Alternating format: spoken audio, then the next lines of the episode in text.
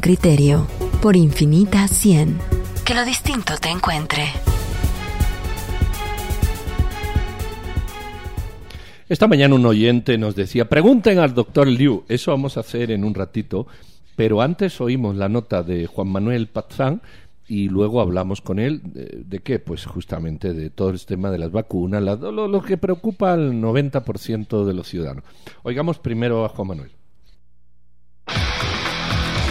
Reportero con criterio. Son largas filas de vehículos. Empiezan a formarse desde la madrugada cuando llegan a las puertas de la Universidad Rafael Andívar, donde funciona un centro de vacunación contra el COVID-19 y a donde los guatemaltecos llegan para que les sea aplicada la segunda dosis de la vacuna Sputnik. Hacen espera incluso de 10 horas para recibirla. El problema, dicen los afectados, es que en dicha universidad se entregan entre 1.200 y 1.500 números diarios, pero la demanda es superior. Entre quienes esperaron horas de horas la segunda dosis de Sputnik está Karen López, ama de casa de 69 años. Llegaron hasta tal vez unos 100 atrás de nosotros en tales números y a los demás los despidieron. Mi cuñado tardó, nosotros tardamos 8 horas y él tardó 10 horas en salir. Y sin desayuno y sin almuerzo, ¿verdad? El mercadólogo Hugo Paz, de 72 años, quien también acudió a dicha universidad para que le aplicaran la segunda dosis de Sputnik, llegó a las 6 de la mañana y tardó 7 horas para llegar a la mesa de vacunación. Tuvo el número 1840, sin saber que la pesadilla no había terminado. Logramos uh, entrar pues uh, cortaron la cola, donde seguramente se les terminó los números, cortaron la cola y nos salieron a avisar de que teníamos que esperar porque habían ido a traer vacunas total resulté saliendo de la universidad prácticamente a las 4 de la tarde. Los afectados dicen que las personas llegan entre las 23 horas y una de la madrugada a esa universidad para lograr obtener un número y la misma situación viven otros centros de vacunación donde aplican la vacuna Sputnik B. Eliu Mazariegos, jefe del Sistema Integral de Atención en Salud, explicó que las largas filas de personas en los centros de vacunación se deben a que muchos acuden sin cita y sin cumplir los 90 días establecidos para recibir la segunda dosis de dicha vacuna. El encargado refirió que están llegando quienes cumplen 60 o 70 días después de la primera dosis. Por lo tanto, entendería que si cumplimos con los 90 días, tenemos vacuna de segundas dosis para mes de agosto y dos semanas de septiembre. Y si seguimos al paso de personas, como dice usted, que, que van y que no cumplen. Evidentemente no va a alcanzar, no, no va a alcanzar. ¿Qué se va a hacer?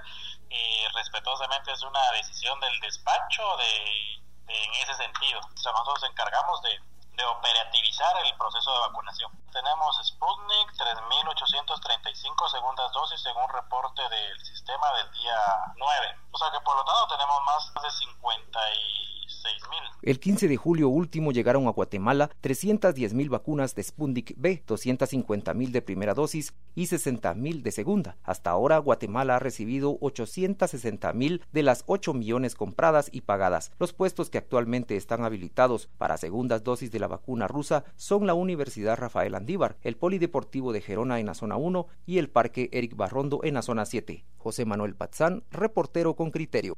Bueno, ya hemos escuchado a don José Manuel Pazán. Eh, recuerden que esta mañana hablamos con él. Él está todavía saliendo de COVID, lo pasó muy mal.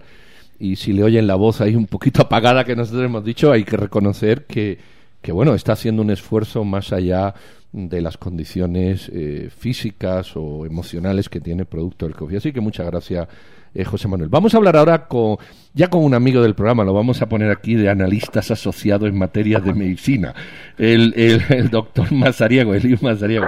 Buenos días, Doc. ¿Qué tal? ¿Cómo están cada uno de ustedes? Buenos días, gusto saludarlos. Buenos días, doctor. Aquí, gracias por su por su contribución con, con nosotros. Eh, vemos que el reto de las vacunas es bastante eh, presente en, en, las conversaciones cotidianas en estos días.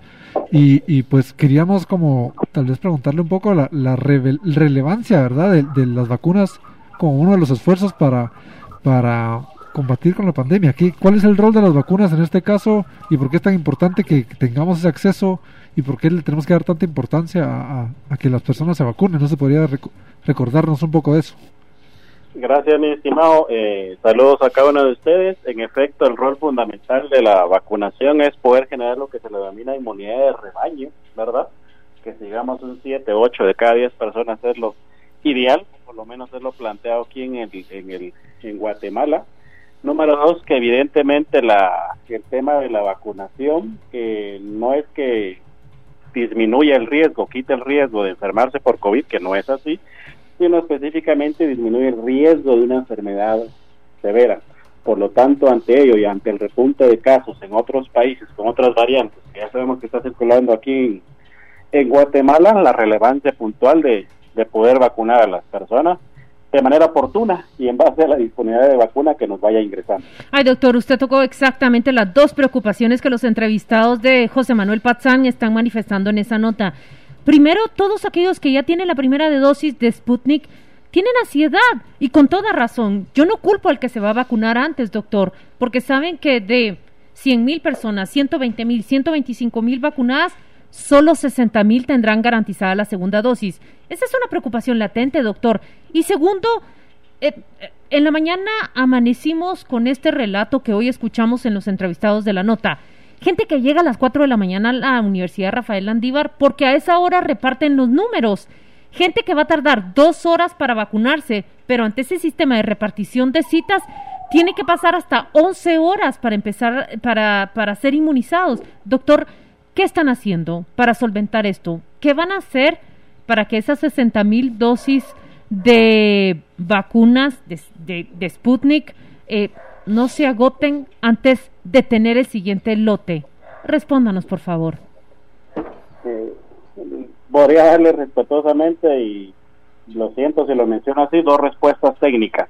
Uno, o cumplimos con el, con el periodo de los 90 días o tenemos el problema que en un par de semanas, dos o tres semanas, no tenemos vacuna Sputnik para aquellos que realmente ya han cumplido los 90 días. El otro es seguir vacunando a la población que nos está llegando sin cumplir con los 90 días en promedio que hemos determinado. El tercero, tratar de sensibilizar a la población, aunque es difícil, es difícil porque saben de la cantidad de vacuna que, que tenemos para segunda dosis de Sputnik, de que se puedan acercar, acercar, perdón, cuando tengan alrededor de los 90 días. Bajo esos tres panoramas, lamentablemente estamos trabajando por el mismo tema del, desabastecimiento. Entonces, eh, o regulamos y cerramos que solo sean de los 90 días, pero vamos a tener una presión enorme de la que ya tenemos con este mismo o ir así como bien se menciona espaciando la cantidad de números que es una es un tema es es muy a nivel operativo esa toma de decisiones en el hecho que han visto este tema, por lo cual se dan en la necesidad de poder racionar, perdón si lo menciono así, el tema de cuánta vacuna estamos entregando, lamentablemente en este caso por la poca disponibilidad de segundas dosis de Sputnik. Doc, yo esta mañana hablaba, hay, cosas que, a las personas nos cuesta, nos cuesta asimilar a todos. Eh, lo primero es el tema cultural de vete a las 3 de la mañana, pero si abren a las 9 y no tengo cita, tú vete a las 3. Lo segundo, usted lo está diciendo. ¿Quién se pone ahí a decirle a una persona que se vacunó hace 15 días con Sputnik que no le corresponde hasta dentro de 90 para que le dé un zampompazo? ¿Quién, ¿Quién asume? E, es la triste realidad. Pasaba con los pasaportes igual. Y pasa en todo. Eh, hay, hay gente que se va a hacer cola ocho horas antes sabiendo que no le corresponde. Es decir, hay, hay un abuso del que va, por muy temprano que vaya, respecto del que tiene cita. También el Ministerio ha fallado con las citas, con lo cual crea ese problema. Eh, hay una solución, porque usted plantea una, una eh, ¿cómo se llama? Dos soluciones malas. O, racionamos y dejamos, o quitamos y se nos echan encima. Eh, en, en, esa, en esa toma de decisiones frente a dos... Hay algo que se puede hacer que ya no se haya hecho y que racionalmente se entienda. Porque yo paso por ahí veo las colas, bueno, da igual, la gente va a ir a las 3 de la mañana, pero oiga, si lleva 15 días, me da igual, yo voy a las 3 de la mañana. Eh, eh, ¿Cómo hacemos eso en una sociedad que no observa, que no observa normas? Esa es la realidad. El, el primero, continuar con la sensibilización de las personas, aunque es muy difícil por la por la por la ansiedad de que la poca disponibilidad de vacuna que hay, número uno, aunque reitero en el mismo tema y siempre ha sido esa misma línea, el, despacho está haciendo su gestión para la consecución de la, de la misma. Y número dos, continuar con el tema de limitar la cantidad de dosis por día, porque al hacer esta limitada cantidad que se está entregando, podemos hasta cierto punto tener eh, no garantizar la vacuna para todo aquel que ya le corresponde, pero sí para los que vayan cumpliendo los 90 días. Pero su solución prácticamente, como, como lo dijo mi colega, es una solución desde su punto de vista, pero usted va a tener las personas a las puertas del centro de vacunación. Lo que ellos quieren es garantizar que sean vacunados con ese segundo inmunizador. Mi pregunta es, ¿qué está haciendo el Ministerio de Salud para obtener el resto de segundas dosis de la vacuna Sputnik? ¿Cuántas personas han sido vacunadas con esa primera dosis ya, doctor? Del que tengo el dato de, de van aproximadamente más de 600 mil personas eh, vacunadas, según mal no recuerdo el último reporte, y del que se mencionó el día de ayer en el sistema aparecen ya 3.800 y aproximadamente dosis administradas de segunda dosis qué gestión se está haciendo es una gestión eminentemente del, despacho de la señora ministra en el cual entendería que están haciendo es, eso, la gestión para que nos venga más segundas dosis porque ya tenemos eh, como dos semanas, si mal no estoy, o tres semanas de, la primera entrega de las 60 mil dosis de las 60 mil dosis de Sputnik de componente 2. Lo, lo que sí yo veo, al menos a mí me lo chequearon, si ya estaba próximo a los 90 días, yo recuerdo que cuando fui me dijo el señor, sí, sí, usted puede pasar porque ya está próximo a los 90 días, entre tres semanas. Y, eh, ¿Están dando esta prioridad a quienes están cerca de los 90 días respecto, por ejemplo, de los que se han vacunado con Sputnik hace igual 15 o 20 días? ¿Eso está ocurriendo realmente o hay gente que aparece con cuatro semanas que ya quiere la segunda? Eh, tenemos de los dos, de los dos, de las dos eh, de los dos escenarios. O sea, nuestra prioridad sigue siendo lo, aquel que esté alrededor de los 90 días, como usted bien menciona, pero tenemos personas que apenas en julio, que se les colocó su primera dosis, ya nos están llegando.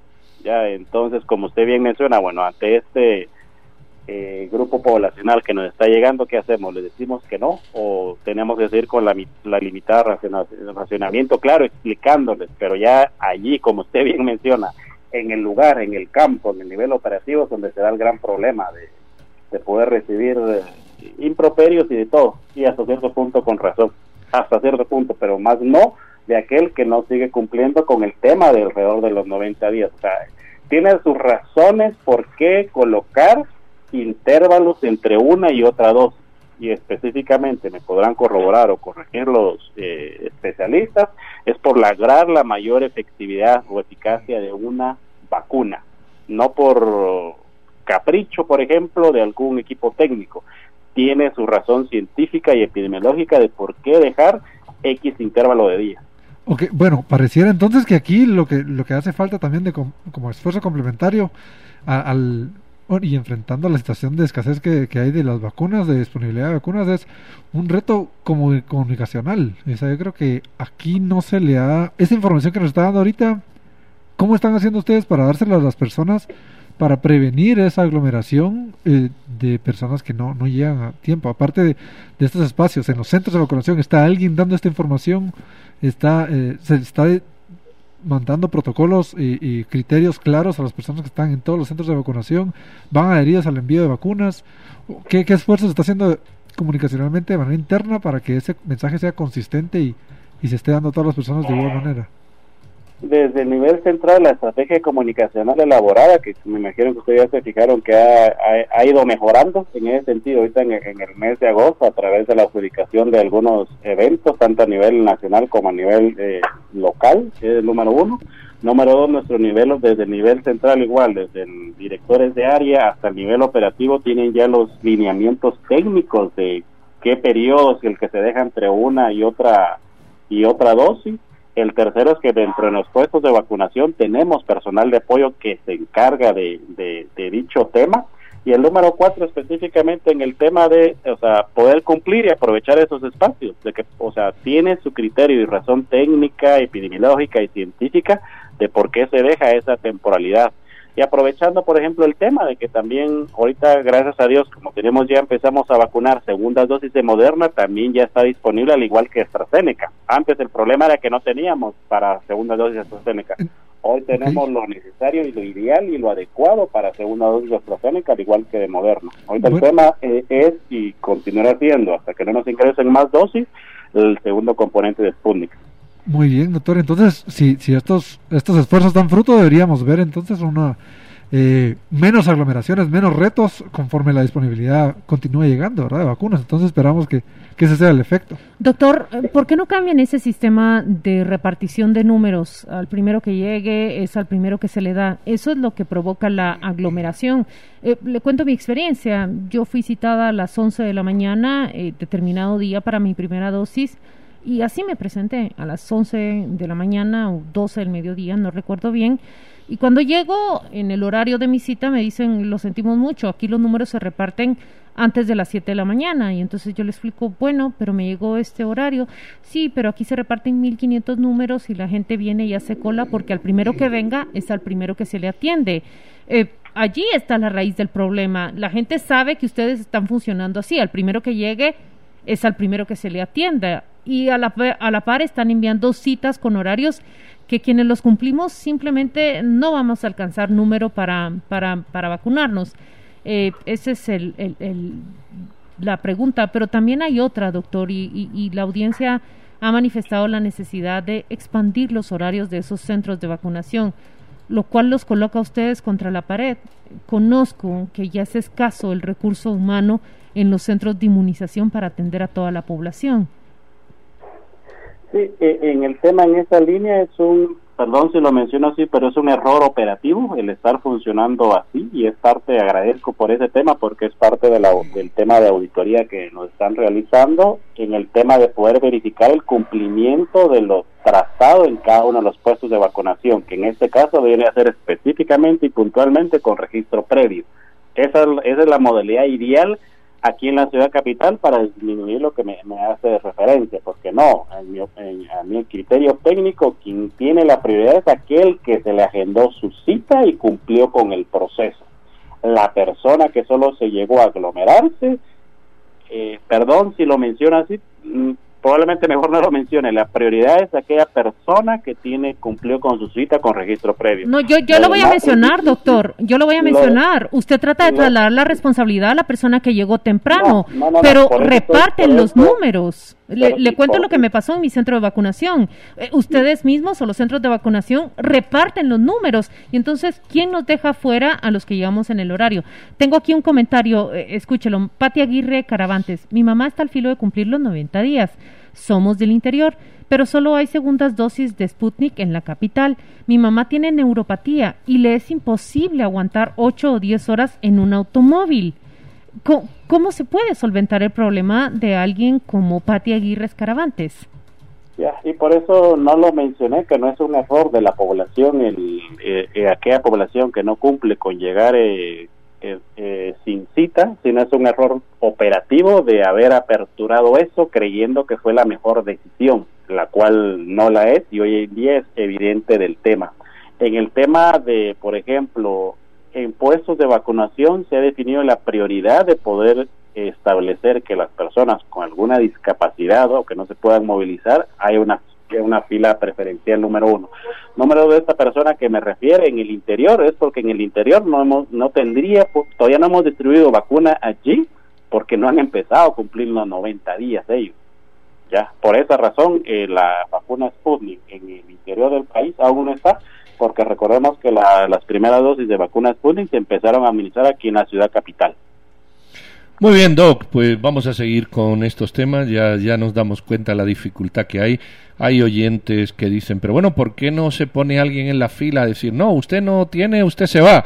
Yo le acabo de contestar que usted lo dijo hace un rato, los insultan, lo vapulean y se arriesga uno a que, a que sea pues amenazado por gente que tiene una ansiedad que se puede entender que no tiene turno. Hay, hay otra oyente aquí que dice, no, como no hay para todos, eso justifica que vayamos antes. Bueno, romper el orden, eh, lo que pasa, le pasa como a Claudia, a lo mejor el que llega con turno se encuentra mil antes que no tienen turno y al final hay, hay, un problema que quién le pone el cascabel al gato. Se, se entiende que es difícil. Ánimo, ánimo es lo que le mandamos desde aquí, Doc. Muchas gracias siempre por atendernos. Sabemos que está ahí en la primera línea de la batalla y, bueno, a ver si todos cooperamos un poco y facilitamos las cosas. Eh, mucha, mucha suerte y mucho ánimo en este jueves. Gracias, doctor Mazariegos. Gracias y siempre a disposición y como hemos siempre reiterado y mencionado, eh, siempre trataremos y siempre seguiremos dando la mejor eh, la mejor tarea en beneficio de nuestra población y evidentemente una de las de las formas de poder eh, solucionar esto es con la disponibilidad de vacuna que gracias a Dios nos está ingresando. Ahí estamos siempre a disposición. Bendiciones. Muy amable, feliz día.